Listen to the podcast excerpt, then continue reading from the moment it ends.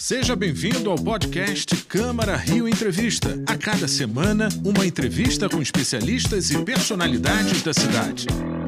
Olá, seja bem-vindo ao Câmara Rio Entrevista. Eu sou a Renata Cordeiro e hoje vamos conversar sobre o programa Luz Maravilha, fruto de uma parceria público-privada que tem o objetivo de modernizar todo o sistema de iluminação pública aqui da cidade do Rio. E nós recebemos hoje no nosso estúdio Bruno Bonetti, ele que é presidente da Rio Luz, para falar com a gente sobre esse assunto. Olá, Bruno, muito obrigada pela sua participação aqui no nosso programa.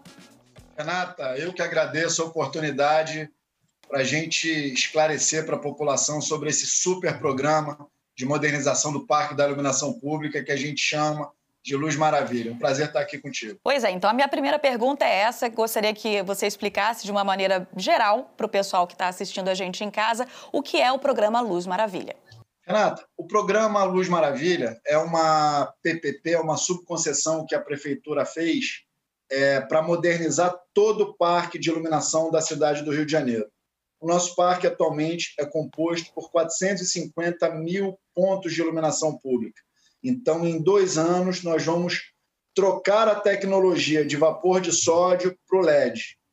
Obviamente, todos sabem que o LED, além de ser uma luz que gera uma tremenda economia para os cofres públicos, ela é mais sustentável, ela gera mais clareza, é uma luz focada e é um programa que tem ido muito bem. A recepção dele nas ruas, nos bairros, nas comunidades é excelente. Mas não é só luz que trata o Luz Maravilha.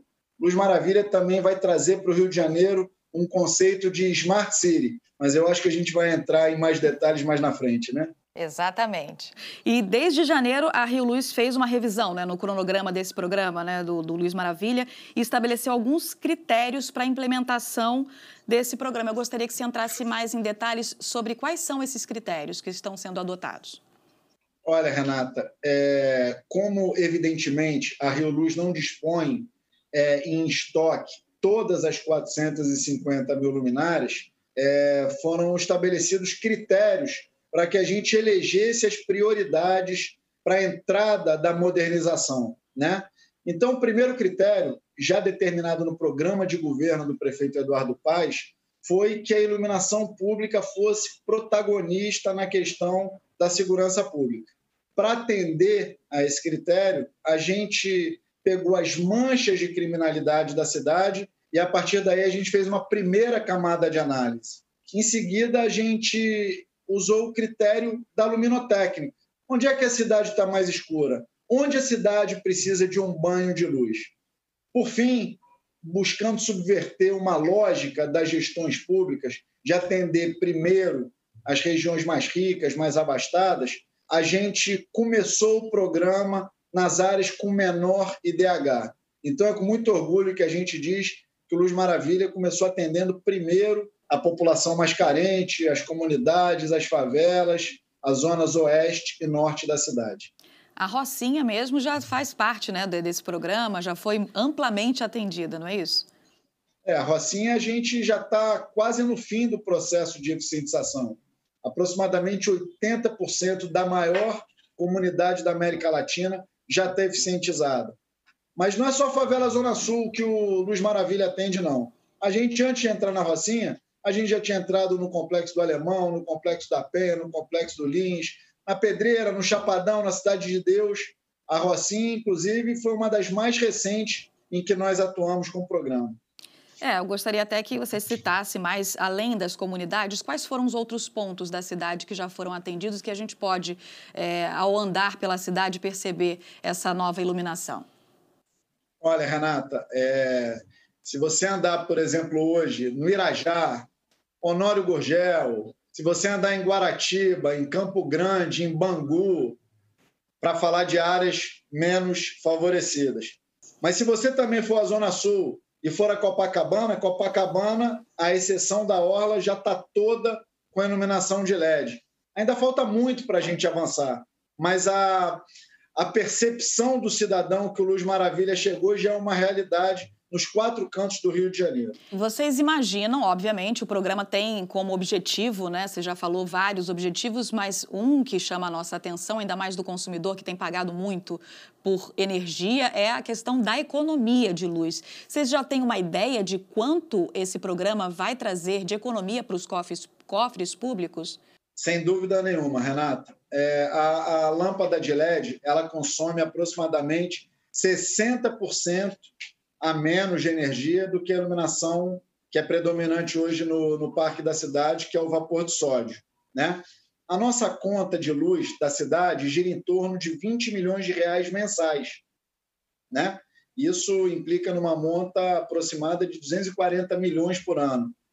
É, quando o parque tiver todo eficientizado e a LED for uma realidade em 100% dos pontos de iluminação, nós vamos é, alcançar uma expressiva marca de mais de 150 milhões de reais por ano economizados dos cofres públicos. Quer dizer, Luz Maravilha não é só uma luz de qualidade, não é só sustentabilidade, também é economia para os cofres da prefeitura.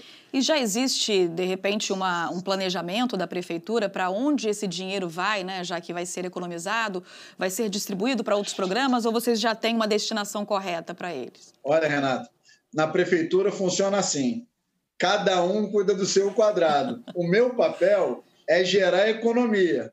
O que o nosso secretário Pedro Paulo e o nosso prefeito Eduardo Paz, o que eles vão fazer com esse recurso, eu ainda não sei, mas eu tenho certeza que será muito bem empregado, principalmente nas áreas mais sensíveis da administração pública, como saúde, educação, enfim, transporte, tudo aquilo que afeta diariamente a vida do cidadão carioca. Hoje eu converso com o presidente da Rio Luz, Bruno Bonetti. Mas antes, vamos assistir um depoimento do professor de Planejamento Energético da COP UFRJ, o Marcos Freitas. Como vocês sabem, a gente está vivendo um período de crise hídrica na região sudeste e na região centro-oeste, que é onde estão a maior parte das hidrelétricas brasileiras. Isso fez aumentar a nossa conta de energia, porque estão entrando termoelétricas a gás natural, a combustível fóssil, enfim, petróleo, derivados e que aumenta o preço da nossa conta de energia. Além disso, há uma perda de energia na rede aqui no Rio de Janeiro muito grande, seja econômica ou técnica, gatos, né, praticamente. Podemos economizar na conta de energia. Essa economia pode vir de, de, de mudança de hábitos, banhos mais rápidos, logicamente, porque o aquecimento de água consome bastante, iluminação, manter sempre que possível o uso da iluminação solar mas, se possível, também trocar as lâmpadas para LED para ficar mais econômico. Além disso, usar a lavagem de roupa de uma maneira mais eficiente, juntar bastante roupa na hora que for lavar. O que o professor Marcos Freitas da COP UFRJ nos falou é a nossa básica lição de casa, né? Nós precisamos economizar energia na nossa casa e também na cidade do Rio. Bruno, realmente, o pessoal de casa economiza, né, porque precisa, e a cidade do Rio não é diferente, né? Nós também precisamos economizar. A prefeitura está fazendo a parte dela, trocando todas as lâmpadas por LED. Se o cidadão colaborar, eu tenho certeza que a gente vai passar por essa crise energética com bastante tranquilidade. Agora eu gostaria que você falasse um pouquinho mais sobre o quanto esse programa também tem avançado nas áreas eh, de rodovias, né? As grandes vias da cidade já foram contempladas também. Gostaria que você falasse sobre a importância disso para o motorista, para quem trafega por essas vias. Olha, é evidente, Renata, que uma via mais iluminada ela é muito mais segura, tanto para o trânsito quanto para a segurança propriamente dita para a questão dos assaltos, etc. E o programa Luz Maravilha tem avançado muito nas grandes vias da cidade. A gente já terminou, por exemplo, a eficientização da Autoestrada Lagoa Barra, da Avenida das Américas. Faltam detalhes, quer dizer, a maior via de acesso à Zona Oeste já recebeu o benefício da iluminação em LED. É, estamos na Dom Helder Câmara. Enfim, são diversas grandes vias onde o Carioca observa um grande fluxo de veículos que já receberam esse benefício. Mas a gente tem os marcos né, da cidade, é, vias até mais importantes, e aí eu preciso destacar, por exemplo, a linha vermelha. O Luz Maravilha já chegou à linha vermelha. A linha vermelha é o cartão de visita do turista estrangeiro que chega à cidade. E a gente não pode admitir a iluminação do jeito que ela está. É um processo mais demorado, porque exige uma troca de cabeamento, é, um envelopamento dos cabos para protegê-los do furto, mas é, esse processo já começou. Eu acho que é importante a gente dizer também dos túneis. Nós vamos começar o processo de eficientização dos túneis. E o Carioca pode esperar para daqui a seis ou sete meses todos os túneis da cidade com aquela luz branquinha, túneis iluminados e seguros para o cidadão. Nossa, todo mundo está esperando ansiosamente por isso, porque realmente faz muita diferença. Uma iluminação de qualidade, a gente consegue dirigir e se sentir muito mais seguro também, né, Bruno? Qual seria o maior desafio para vocês implementarem esse programa? Seria realmente é, toda essa estrutura para evitar furtos ou lugares de difícil acesso? Olha, Renata, de fato, o Rio de Janeiro tem algumas características bastante peculiares. Eu não citei aqui, por exemplo, ainda a Avenida Brasil. A Avenida Brasil, a gente sofre um problema crônico com furto de componentes da iluminação pública. E por isso, na recuperação da iluminação dessa grande e importantíssima via, a gente também vai envelopar é, os cabos para mitigar o problema do furto. Infelizmente, essa é uma realidade da nossa cidade que escapa a possibilidade da prefeitura é uma atuação mais efetiva. É um problema de segurança pública. Enfim, é... além da Avenida Brasil, é, que é um problema crônico, a gente tem as comunidades.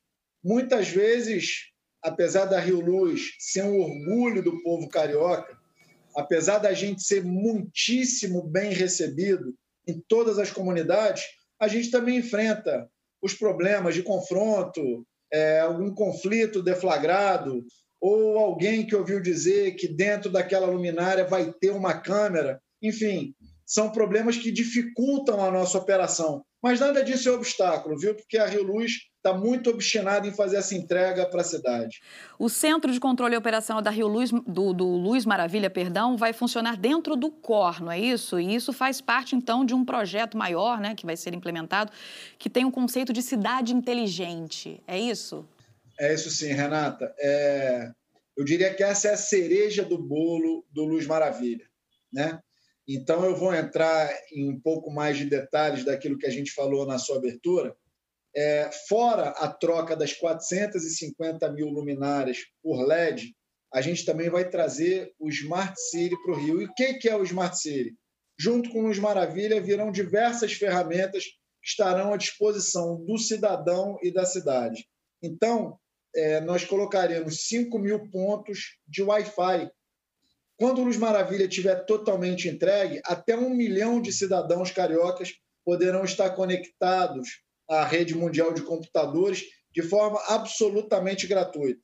A gente também vai colocar na cidade 10 mil câmeras. E essas 10 mil câmeras, 40% delas terão o reconhecimento facial, que será, evidentemente, um componente importante é, na organização da cidade, no combate à criminalidade. Evidentemente, protagonizará a questão do controle de tráfego e muito mais. A gente trocará também aproximadamente 40 mil postes. A gente vai botar postes inteligentes. Esses postes poderão receber diversas é, funcionalidades. E aí eu falo mais um pouco com uma visão de futuro, como, por exemplo, abastecimento de carro elétrico, rede de 5G. Teremos também postes de fibra, que são postes que mitigam o risco do cidadão tomar choque. O parque de iluminação ele terá telegestão. Então, lá do COR, é, a gente vai saber se um poste está aceso, está apagado, qual é a carga de luminosidade que ele está propiciando para aquela localidade. Enfim, é uma verdadeira revolução. Entrando no assunto do COR, o prefeito determinou, Renato, que não teria sentido a gente fazer um centro de comando e operação se a gente já tem esse equipamento que é de última geração, de altíssima tecnologia, que é o Centro de Operações Resiliência. Então, o CCO previsto pela PPP, ele será absorvido pelo COR. Né? Você vai ter uma série de ferramentas, elas precisam ter um painel de controle. Então, nós vamos fazer uma expansão do COR, e não será apenas uma expansão física, será uma expansão também de história, de uma expansão de tecnologia, para que a cidade possa ter o prefeito no comando de todas essas novas funcionalidades que a gente está recebendo. Ou seja, é muito mais do que iluminação, né, Bruno? A gente começa conversando sobre iluminação, mas aí percebe que esse programa, esse projeto é muito mais amplo. Temos aí o Wi-Fi, que vai trazer maior democratização da informação, da educação, mais segurança. Realmente, estou ansiosa, todos nós, eu acho que estamos ansiosos para fazermos parte dessa cidade do futuro. Gostaria de agradecer muitíssimo a sua participação aqui no nosso programa. É, para eu ter a oportunidade de falar do Luz Maravilha, é uma grande satisfação porque a gente sabe o benefício que o cidadão vai receber. E eu tenho muita honra em presidir a Rio Luz nesse momento de, de virada.